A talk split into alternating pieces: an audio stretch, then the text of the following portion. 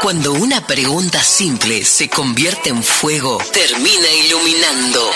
Bien Flama, un programa que prende la mecha y arde el debate. Bien Flama. Brenda Careto e Inés Hoppenheim y una llama que quema y no se apaga. Bien, Flama. Bueno, sabemos que toda historia de amor comienza con la seducción, con el cortejo o la llamada conquista. En general, ¿Quién corteja a quién? ¿Por qué? ¿Fueron cambiando esas maneras de cortejar? Hoy en Bien Flama vamos a estar hablando sobre eso. ¿El amor se puede conquistar? Bueno, la conquista surge en el siglo XI cuando los hombres tenían que seducir a las mujeres con la palabra. Esto era lo que se llamaba el amor cortés. Pero ¿cuáles serían esos pasos para lograr la llamada conquista? Esto nos lo respondió la, la licenciada en sexología Bárbara García y nos decía esto. Hola, bueno, qué decirte, deseo y conquista. Es un tema que me encanta y me convoca. El deseo para mí es como esa energía, esa electricidad que te corre decir, mm, tengo ganas de vincularme conmigo misma, con alguien más. Y la conquista son todos los pasos posteriores que vos haces para que eso sea efectivo y, y son prácticas, ¿no? como que el deseo es una cosa más, si se quiere, que empieza como filosófica y se siente en la corporalidad y en la genitalidad y después todo lo que es conquista son los pasos a seguir para llegar a, que ese deseo sea una concreción, que sea algo algo real, tangible, ejecutable. Así que bueno, la conquista es el laburo y el deseo es la, la filosofía, si pudiéramos decirlo de alguna manera, y al menos también lo que yo en mi consultorio como médica y especialista de sexualidad eh, trato de, diferenciar, que a veces nosotros podemos charlar un montón, pero real, si no practicamos, muy difícil de, lograr la satisfacción. Me gustó mucho esta diferencia entre deseo y conquista, ¿no? El deseo sería eso que nos mantiene vivos, según Bárbara. Un poco me hace acordar a la fantasía, ¿no? Quizás no hace falta conquistar al otro, que sería como el pasaje al acto, sino también sentirse deseados o desear a otro. ¿No les pasa que a veces, esto quizás está un poco mal, nos está escuchando mi novio, pero no es una referencia para él, pero muchas parejas a veces después de mucho tiempo empiezan a desear a otras personas y no hace falta concretar, sino es la fantasía, ese bichito que tenés que te mantiene vivo. Lo más lindo es, obviamente, desear con a la persona con la que estás, pero también el deseo como la libido, ¿no? Eso que tenemos disponible. No sé qué te pasa a vos, Bren. Una especie para mí de filosofía de vida en general. El deseo en el trabajo, el deseo en la pareja, el deseo como, como motivación. Totalmente, como motivación y también eh, que coincida ese deseo es clave, ¿no? Porque insistir quedó en el pasado, Ine, y, después de atraerse, ¿no? Que esa persona también te, te empieza a despertar esas ganas de seducirla y dedicar tu tiempo y energía ahí, ¿no? Ese momento estás en el cuarto, quizás terminaste de leer o terminaste de trabajar, llegas a tu casa y antes de dormir te haces una mini historia de amor te vas a dormir tranquila, ¿viste? Quizás no sucedió nada, pero vos en tu cabeza te imaginaste todo el cuento, el desarrollo, el final, y te vas contenta a dormir. Y es que te sube la serotonina, ¿viste? Total. Eh, pero bueno, seducir sería eso entonces, como conquistar, conseguir que el otro se acerque a nosotros, pero con determinado objetivo, porque la verdad es que no todos seducimos por la misma razón, digo, algunos querrán empezar un vínculo amoroso, otros no tanto, eh, puede ser algo más, más de piel, más físico, pero actualmente viste que vivimos en una sociedad donde los vínculos entre las personas son cada vez más frágiles y esto hace que no puedan perdurar tanto o por lo menos como era antes. Y hay un filósofo y sociólogo que es Sigmund Bauman que las define como relaciones líquidas. Pero entonces, ¿para qué conquistamos si no es por amor? Le preguntamos esto a la licenciada en psicología Lucía Matriaín, que nos lo explica muy bien. La pregunta, ¿para qué conquistamos si no es por amor? ya encierra en su misma formulación un aspecto bastante curioso, que es por qué utilizamos la palabra conquista en el terreno del amor. Eh, es simpático, pero a la vez nos marca un poco cómo concebimos el amor, que es desde una perspectiva bastante dicotómica, en la que algunos triunfan y otros fracasan, en las que algunos son los conquistadores que tienen esta posición más activa y otros, por el contrario, quedan en una, una pasividad, en una situación de pasividad eh, frente a este que avasalla o que gana esa especie de batalla en la conquista, ¿no? Cuando se produce algún tipo de situación más amorosa, un encuentro de otro orden, esto tiende a ir moviéndose, es decir, hay algún tipo de movimiento en el que permite que quien es conquistado en algún momento también pueda conquistar y viceversa. Ahora, ¿para qué puede haber un tipo de conquista o una seducción si no es por amor? Y los, los casos son muchos. Em, muchas veces pueden tratar de, de, haber algún tipo de reforzamiento narcisista, de aprobación, de búsqueda de aprobación, de ver o tratar de, comprobar cómo se es mirado por los otros, de eh, manifestar algún tipo de poder sobre el otro, em, poder o control, lo que genera del otro lado fantasías de tipo de eh, me siento usada o usado, me, me, me dejaron, digamos, una vez que me conquistaron. Este tipo de cosas son muy frecuentes, muy frecuentes, en algunos casos tienen que ver con una fantasía y en otros con algo que efectivamente sucede y que se utilizó a esa persona para reafirmar algo del orden de lo narcisista. Uf, el narcisismo era para un capítulo aparte, pero todos tenemos ego y a todos nos gusta gustar. Al final, la seducción es un juego en el que todos quieren ganar y que siempre suelen arrancar de una forma divertida. Y si bien no todos lo vivimos desde el mismo lugar, por supuesto, en las relaciones heterosexuales hay roles socialmente asignados que aún hoy, en 2023, siguen muy vigentes y generan más presión de la que tal vez podemos llegar a percibir. Para esto, Brian, hombre heterosexual, nos mandó su testimonio contando su experiencia. Hoy vengo a compartirles una importantísima lección de vida que aprendemos los hombres jóvenes, que superar el miedo al no. Por eso tenemos que agradecerles en parte a todas las mujeres que alguna vez nos rechazaron, sin importar cuál haya sido la razón ya que gracias a esos no nos dimos cuenta de algo vital para la vida. ¿Qué importa si te dicen que no? Lo que importa es que fuiste, le hablaste, lo intentaste. ¿Vieron cuando clavan miradas con alguien y por miedo ninguno de los dos se habla? Y te vas a tu casa pensando, Fai, si le hubiera hablado, ¿te imaginas? ¿Saben lo que siente mucho mejor que eso? Ir a hablarle. Y pase lo que pase, te vas a tu casa pensando, lo intenté. Lo más importante es aprender a dominar tu mente, que a veces puede ser tu peor enemigo. Por algo existe la regla de los tres segundos que dice que si ves a alguien que te gusta, no puedes dejar pasar más de tres segundos para ir a hablarle. Porque si no, tu mente empieza a cuestionarte y el miedo se apodera de vos. Esto aplica también para las mujeres, que tienen terror de ser rechazadas por un hombre si van a hablarle, porque no están acostumbradas al no como nosotros. A los hombres les encanta que vengan a encararnos, demuestran mucha actitud. Seguramente ustedes también se perdieron de conocer a un hombre que las miraba, pero que no se animó a hablarles. Si te dijera que estás a 25 no de conocer a la persona de tus sueños, ¿no querrías salir a conseguir esos no cuanto antes? Lo mismo aplica para las oportunidades de la vida, los negocios, las aventuras. Todas las personas exitosas recibieron muchísimos no antes de ese sí. ¿Qué esperas para salir a que te digan que no? Qué loco lo que dice Brian, porque yo siendo mujer eh, heterosexual, nos pasaba con unas amigas que hablábamos que es muy difícil encarar siendo mujer, porque o, te asignaron el rol de la conquistada, ¿no? La, la presa que está lista para que la miren, para que la cosifiquen, para que te, conquisten con todo lo que tengan, o si vos vas y conquistás, sos una mandada, ¿no? Por no decir otras palabras que te dicen bastante. Entonces estás o entre ser una presa o entre ser una mandada, que a veces quizás eso te baja la categoría. Todo esto es un horror, por supuesto, no lo creo, pero está todavía ese imaginario social de que la mujer que se hace esperar es la valiosa, ¿no? Totalmente, o sea, no es tan fácil tampoco para nosotros. No, Brian, tenernos compasión. Claro, porque en realidad o quedamos en ese lugar pasivo, ¿no? A la espera de ser elegidas. ¿Te acordás antes que nuestras abuelas decían que se quedaban sentaditas en un baile esperando que la saquen bueno, a bailar. a mí me pasa, yo bailo tango, voy a la milonga, no sabes lo que es, tengo que esperar a que me cabeceen. No, no, es muy loco y eso lo internalizás también. Claro, es durísimo. Y ahora, si, si vas vos, esto, sos una regalada, todavía. ¿Tendrás una segunda cita? Claro. ¿O será algo de una sola vez? Mm, no, no, no, por eso. Eh, Súper debatible este tema, pero bueno, me, hiciste acordar al libro este de Adiós Cachorra, que anda dando vueltas por ahí, por, por, un círculo entre mujeres, más que nada. Eh, la autora es Lucía Numer, y habla sobre un concepto que para mí es muy interesante, ¿no? Que para analizarlo es usar el automarketing a la hora de seducir. ¿Qué significa esto? Lo voy a explicar, ¿no? Como que una de las claves es valorarse tanto eh, que no regalas tu tiempo. O sea, nada seduce más que una persona que, que, se cuida tanto a sí misma ¿no? y a su propia vida, que se prioriza y que no intenta venderse, así como contar en la primera cita lo maravillosa que sos. Uy, qué difícil. Qué difícil. Bueno, eh, para eso es este libro, por eso adiós cachorra, esa cachorra interna que tenemos.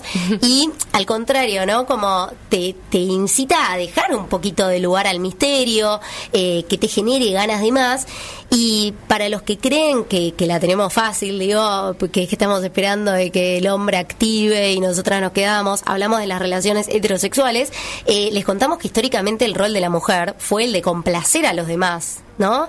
Esto de, quedarse ahí, reírse de todos los chistes que hace el otro, de intentar gustarle eh, y que, nuestros deseos queden en un segundo plano. Total, bueno, por eso a veces, si sos una mujer deseante, a veces te toman o como una fácil o como una mujer masculina, ¿no? Esa idea de que sos machona, de que vas al frente, de que tenés energía. Una vez dijeron, ¿eh? esto es textual, energía masculina. Sí, es verdad, ¿eh? Es verdad. Como que la energía femenina nunca es ir para adelante, vestir con todo, ir de frente. La energía masculina es eso, entonces si vos sos mujer y vas para adelante, en realidad es que tenés energía masculina. y se le sigue diciendo a los pibes que, por ejemplo, no se acuestan con alguien en la primera cita, que tienen energía femenina. Total, esa separación, ¿no? De lo sentimental es lo femenino. Bueno, esto mucho se habla, ¿no? Pero parece que se habla mucho, pero la gente no lo escucha del todo, ¿eh? Me parece mm. que los que están del otro lado, quizás alguno lo escuchó muchas veces, pero hay que, hay que practicarlo. Tal cual, manden sus audios. Es que también, bueno, en esto de las citas, volviendo a eso, saber venderse tampoco significa eh, empezar a engañar al otro, ¿no? O engañarnos a, nosotras mismas, porque suele ocurrir esto a la hora de querer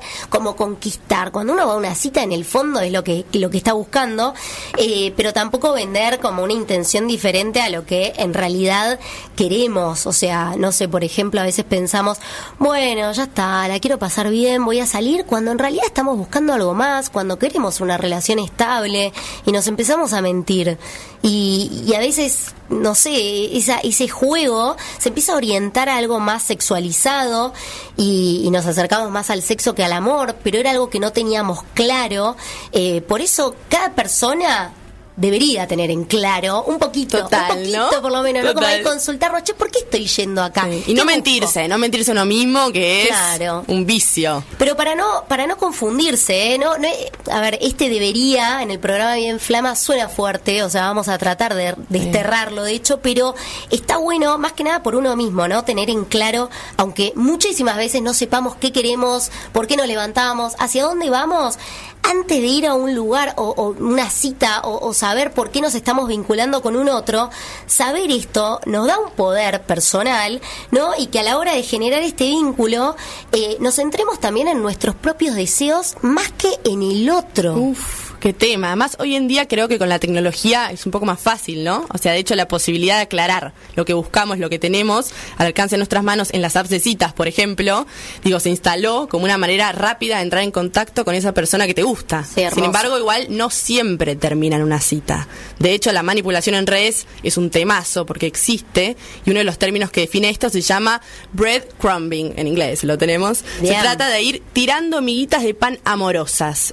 ¿Qué significa? Hoy te escribo cosas lindas, miro tus historias en Instagram, te las respondo, pero mañana te ignoro y después vuelvo a aparecer en la próxima semana. ¿Por qué hay personas que simplemente se afanan de conquistar en el terreno virtual sin llegar ni siquiera a concretar? La virtualidad sirve sobre todo para aquellas personas que se sienten muy inseguras o que tienen muy, muy baja autoestima. A través de la pantalla me animo a decir o a expresar cosas que si tengo a la persona cara a cara no lo puedo hacer por temor al rechazo, a la desaprobación, a no ser aceptado.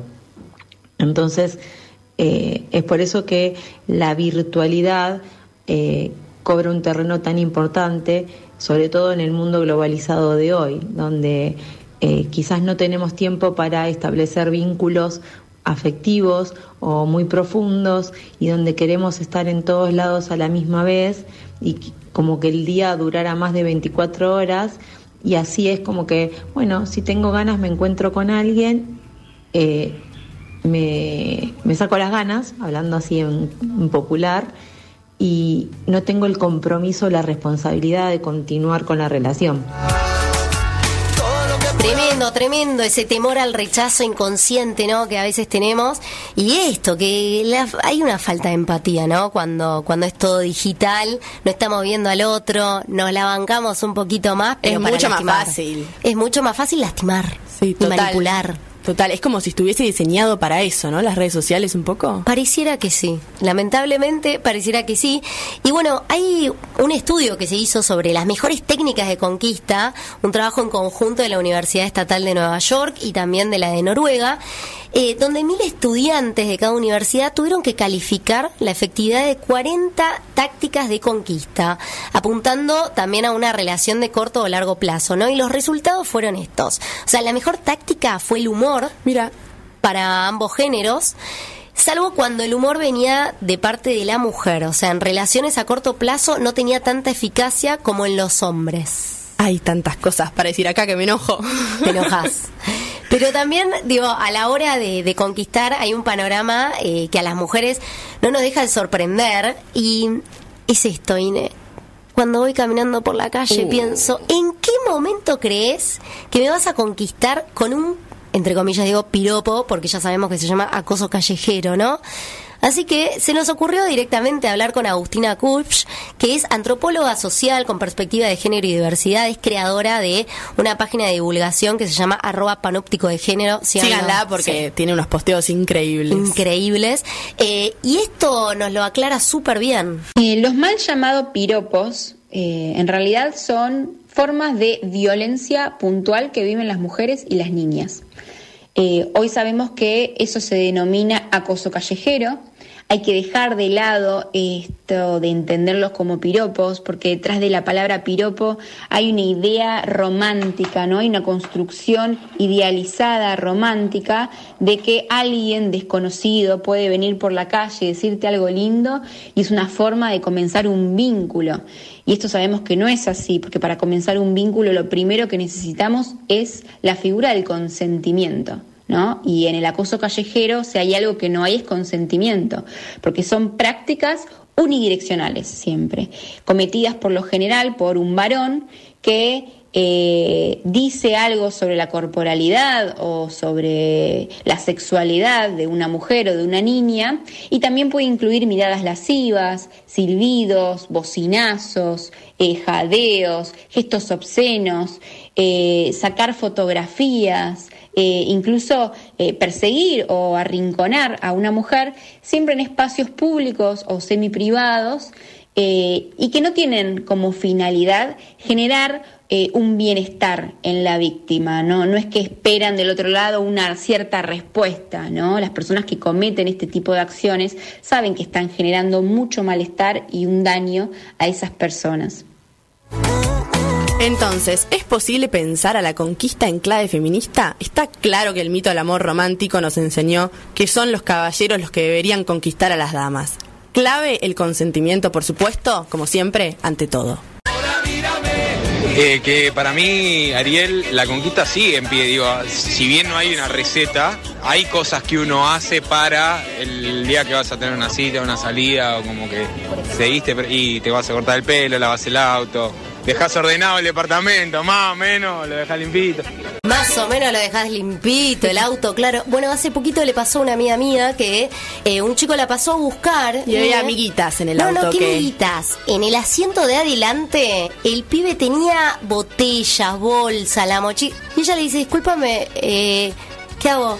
No, tipo, no importa, correlo y subite cáscara de banana, ¿viste Pero todo? Ella dijo tan poca importancia, tan poco valor. Ay, a mí eso no me importa nada. ¿No te importa? No, porque no me gusta eso de el auto, las flores, te bajo a abrir la puerta. Creo que todo es contraproducente. Me gusta que sean originales. Como no sigas el protocolo que una vez te dijo tu papá o tu mamá de, bueno, estas son las tres cosas que hay que hacer para conquistar. A mí me gusta originalidad. Sí, pero también pensábamos, o sea, si arranca así un Quizás se puede mucho, ¿eh? Igual. ¿Viste cuando decís, bueno, arranca así, o sea, se supone que estamos conociéndonos. Obviamente está más que permitido ser vos mismo en la primera cita, pero... Vos decís un poco de prolijidad. Ah, limpio, básicamente. limpio. recién escuchábamos el audio de que siempre como que tenemos algunas cositas que nos importan o que modificamos en base a saber que estamos saliendo a seducir. Total. O como decía también Ariel recién, eh, la idea de uno, cada uno tiene su fórmula secreta, ¿no? Sabes esas tres cosas que no pueden faltar. Quizás el otro ni se da cuenta, ¿eh? Pero vos lo hiciste tipo cabo. Perfume. Yo te juro que dejé de salir con un chico porque no tenía perfume, no usaba perfume. Te lo juro por mi vida, no, pero olor a nada, piel, pero con transpiración, dale, yo no puedo, no me dejó ah, te importa, te importa eso. Y pero obvio que me importa, mm. porque me pareció, no, no entiendo por qué. A mí no me gusta la gente que no se la juega de opinión, ¿viste? La que te medio tibio de cualquier cosa le viene bien opiname, Ah, sí. discutime. Claro. Mirá que eso es muy de Libra, vos sos de Libra. Yo soy de Libra. Pero bueno, yo siempre No, que lo digo la gente me dice nada que ver, pero supuestamente quieren quedar bien con Dios y con el Claro, diablo. no, no, no es el caso. No es el o sea, caso. me gusta, viste, el debate, esa gente que va, toda, podés tener buen perfume, todo, viste, pero si vas y decís, ay, qué bueno lo que decís, concuerdo con todo. ¡Qué tibieza! Total. Me arde tu tibieza. Nada, vestirse bien, perfume, eh, un cortecito de pelo, un baile. eh, es como tratar de, de llamar la atención hacia la otra persona y, y que también se, se valore, ¿no? Eso de decir, bueno, tengo estos pequeños detalles que, que suman. Pequeños detalles como un buen baile. Total. Obvio que sí. Todo, todo, todo suma. Eh, bueno, cada uno tendrá su fórmula, pero vamos a hablar sobre el amor y la conquista con Julieta Masachese, que es profesora de filosofía en la UBA, también becaria doctoral del CONICET, editora del sello Rara Avis. ¿Cómo está, Julieta? Hola, ¿qué tal? ¿Cómo andan? Un gusto estar, a- estar comunicándome con ustedes. Un placer, un placer. Eh, veníamos escuchando a algunos oyentes que, que nos compartían ¿no? sus secretitos ahí a la hora de seducir, pero al principio arrancamos hablando de conquista, por eso nos gustaría charlar con vos y reflexionar sobre este término, ¿no? Eh, ¿Cómo podríamos diferenciar la seducción de la conquista? Bueno, es un tema interesantísimo y ya se dijeron algunas algunas puntas que, que me interesa recuperar. Por un lado, pienso la conquista en un sentido eh, militar. Me parece que es una metáfora fuerte para hablar del amor. Tremendo. La conquista militar que si una se, se va a la historia y también a, la- a las actuales a los actuales conceptos bélicos, la conquista es algo espantoso cuando cuando un vencedor a- avanza sobre sobre un pueblo lo que sucede son saqueos, son violaciones, es, es terrible, ¿no? Entonces decía, qué metáfora espantosa para hablar de, una relación sexual o afectiva. Y por otro lado, pensaba también que en nuestra historia, como latinoamericanos y latinoamer- latinoamericanos, la cuestión de la conquista es tiene un tono colonial que es imposible de sortear. Esta idea de, bueno, voy a un territorio, lo tomo como mío. Bueno, la verdad que las connotaciones metafóricas que, que tiene la idea de conquista son tremendas. Son todas horribles, Son ¿no? todas Tremendo. sí. Y vos hablabas justo de la historia. Digo, ¿cambiaron las maneras de conquistar en el siglo XXI o es un verso que nos creemos ahora los modernos y en realidad seguimos manteniendo las mismas estructuras? Bueno, yo creo que un poco de las dos. Por un lado cambiaron, hay, un- hay un, un cambio en las subjetividades con, con la digitalización, sin duda. Ya no sé, ya no nos socializamos ni construimos vínculos del modo en que lo hacían nuestras madres, padres o, o, en general las generaciones anteriores. Pero también es cierto que nuestros esquemas mentales siguen un poco, ¿no? Como que no se terminaron de actualizar eh, a, esta, a este nuevo momento y eso genera también mucha disonancia cognitiva y mucho mucho malestar también en las personas. Claro, total, ¿no? ¿Dónde ubicarse también, no? En- o sea, sos un último romántico, como se dice a veces, sos una persona deconstruida, digo, ¿cómo mostrás esa seducción? Bueno, yo creo que, que actualmente hay, hay, hay muchas dudas. De hecho, esta, esta cuestión, Brenda me pasaba una pregunta que era, bueno, ¿cómo, por ejemplo, pedir un teléfono o o ofrecer un teléfono sin ser invasiva?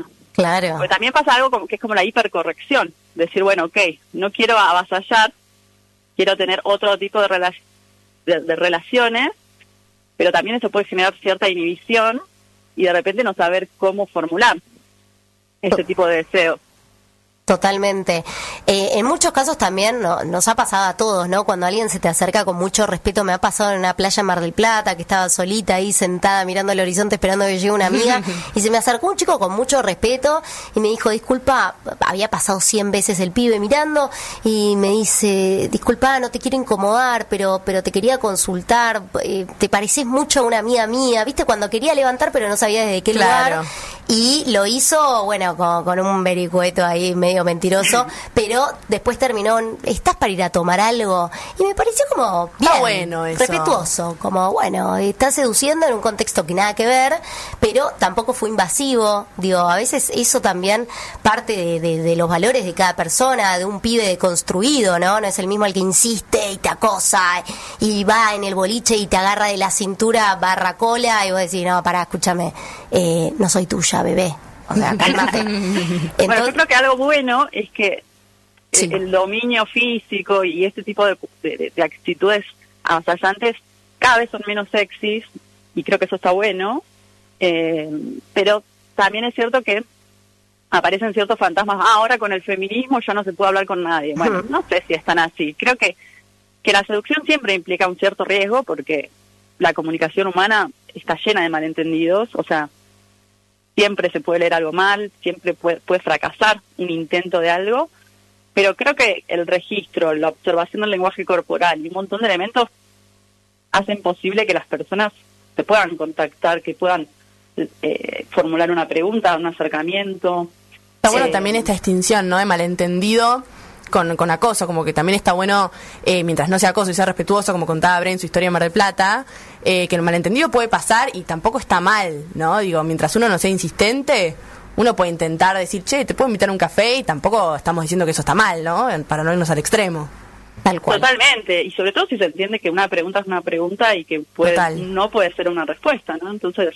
Claro, el problema es cuando después del no sigue insistiéndose en la persona o también donde hay hay vínculos de poder donde mm. bueno ahí ya todo empieza a cambiar. Justo hace poquito una amiga mía eh, le erotizó esto del consentimiento. Un chico se le acercó y le dice disculpa puedo avanzar hasta acá o como esa pregunta en contexto boliche que tal vez ya no se hace o no se hacía en su momento hoy empezó a ser parte de, nuestra cultura por suerte y habla de, de un consentimiento que erotiza y no es poca cosa.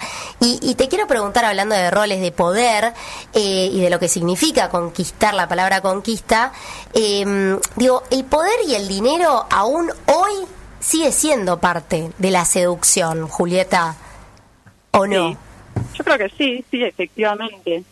El estatus de una persona muchas veces es mucho más sexy para, para las personas que, que la misma persona, ¿no? O sea, ¿Pero por qué? representa porque históricamente, de hecho, las, las relaciones sociales, sobre todo el matrimonio, tenía una dinámica de la dote, er, era una dinámica económica en la cual una mujer vendía su trabajo y su labor reproductiva a un hombre, bueno, no no vendía, ¿no? sino que era, era capturada por ese dispositivo, y el hombre ganaba a una mujer que trabajaba para él toda su vida, y las, no sé, y, pasaban un montón de cosas, depende de la ubicación social que una tuviera. Pienso desde reinas y, reinados hasta empresas, hasta cosas mucho más modestas en la mayoría de la población que no, que no tenemos tantas riquezas ni, ni tantas propiedades. Claro, está bueno pensar este origen, ¿no? De que nos cambiaban incluso hasta por ovejas y por cosas productivas, ¿no? Venimos de ahí, tampoco hay que olvidarlo.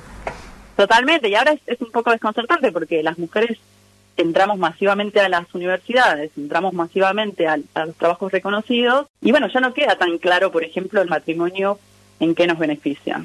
De hecho, eh, tener una familia, tener hijos y demás suele ser un impedimento y una quiere plantearse una carrera profesional. Entonces, es un tiempo de mucha transformación y qué lugar va a tener el amor y qué lugar va a tener la sexualidad. Bueno, todavía es algo que se está terminando de acomodar y no sabemos del todo hacia dónde va a ir. Claro, totalmente. Se me venía, hace poquito lo había leído y no, no conocía este término, a ver si ustedes me ayudan, porque no me lo acuerdo. La 5P del patriarcado, eh, proveedor, poderoso, público, viste todo eso que atrae eh, a uno hoy en día. Eh, y se me vienen también, digo, personas como súper reconocidas. Ah, la política, era el cuarto y me faltaría uno, casi que me lo acuerdo, pero no, no lo pude encontrar. es algo también para analizar, ¿no? Hablando de, de la atracción de todas esas P. Em, y algo también eh, que, que hablamos hace un ratito y que nos quedó bastante en el tintero es que hoy las relaciones pareciera que duran un poquito menos, ¿no? Como un poquito mucho menos. Un poquito mucho menos. Eh, y hablamos de las relaciones líquidas, pero lo dejamos ahí en el tintero para que nos lo expliques vos, Juli.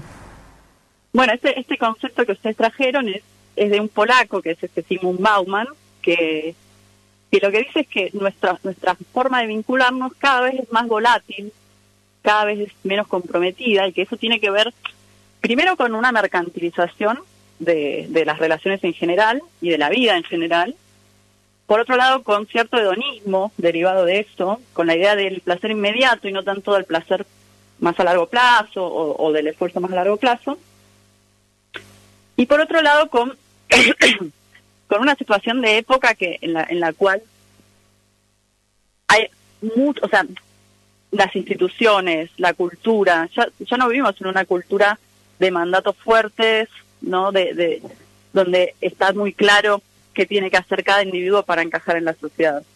Está bueno, vos mencionabas la mercantilización, ¿no? Hoy en día, ¿sentís que hay una mercantilización de los cuerpos? Es decir, ¿hay una fecha de caducidad para las personas que conquistan? Pienso en las mujeres, por ejemplo, principalmente eh, mayores, digo, de más de 60 años, ¿no? Como si ahí no, no pudiera seducir más. ¿Hay un límite? ¿El cuerpo se puede dejar de vender en algún momento? Bueno, marcaste un, problema muy serio que es, eh, por un lado, que hay una cuestión generacional, eh, que es que a las mujeres en general y en particular a las mujeres más grandes, eh, nos ha costado acceder a nuestra propia sexualidad y a nuestro propio deseo en primera persona y de forma activa. Entonces, eh, de repente, qué sé yo, buscar una relación ocasional o buscar una relación de pareja o buscar distintas cosas se ve un poco obstaculizado por estos sistemas culturales. Y por otro lado, también piensa que hay un problema estadístico en eh, que las mujeres a cierta edad buscan ciertos proyectos de vida y no encuentran eh, de repente parejas que puedan que puedan ir con ese con el perfil que buscan. Entonces efectivamente sí se da una especie de eh, de problema o dificultad en cierto rango, rango etario que tiene que ver con eh, encontrar pareja. También hay algo que pasa que es que muchas veces no sé pienso en, en mamás de amigos no que por ejemplo tuvieron un matrimonio súper largo después se separaron y les costó un montón como rehacer su vida y muchas veces también eligieron seguir su vida profesional, por ejemplo, y no, no dedicarse a, a tener una pareja o demás. Digo, hay, hay distintas elecciones, ¿no?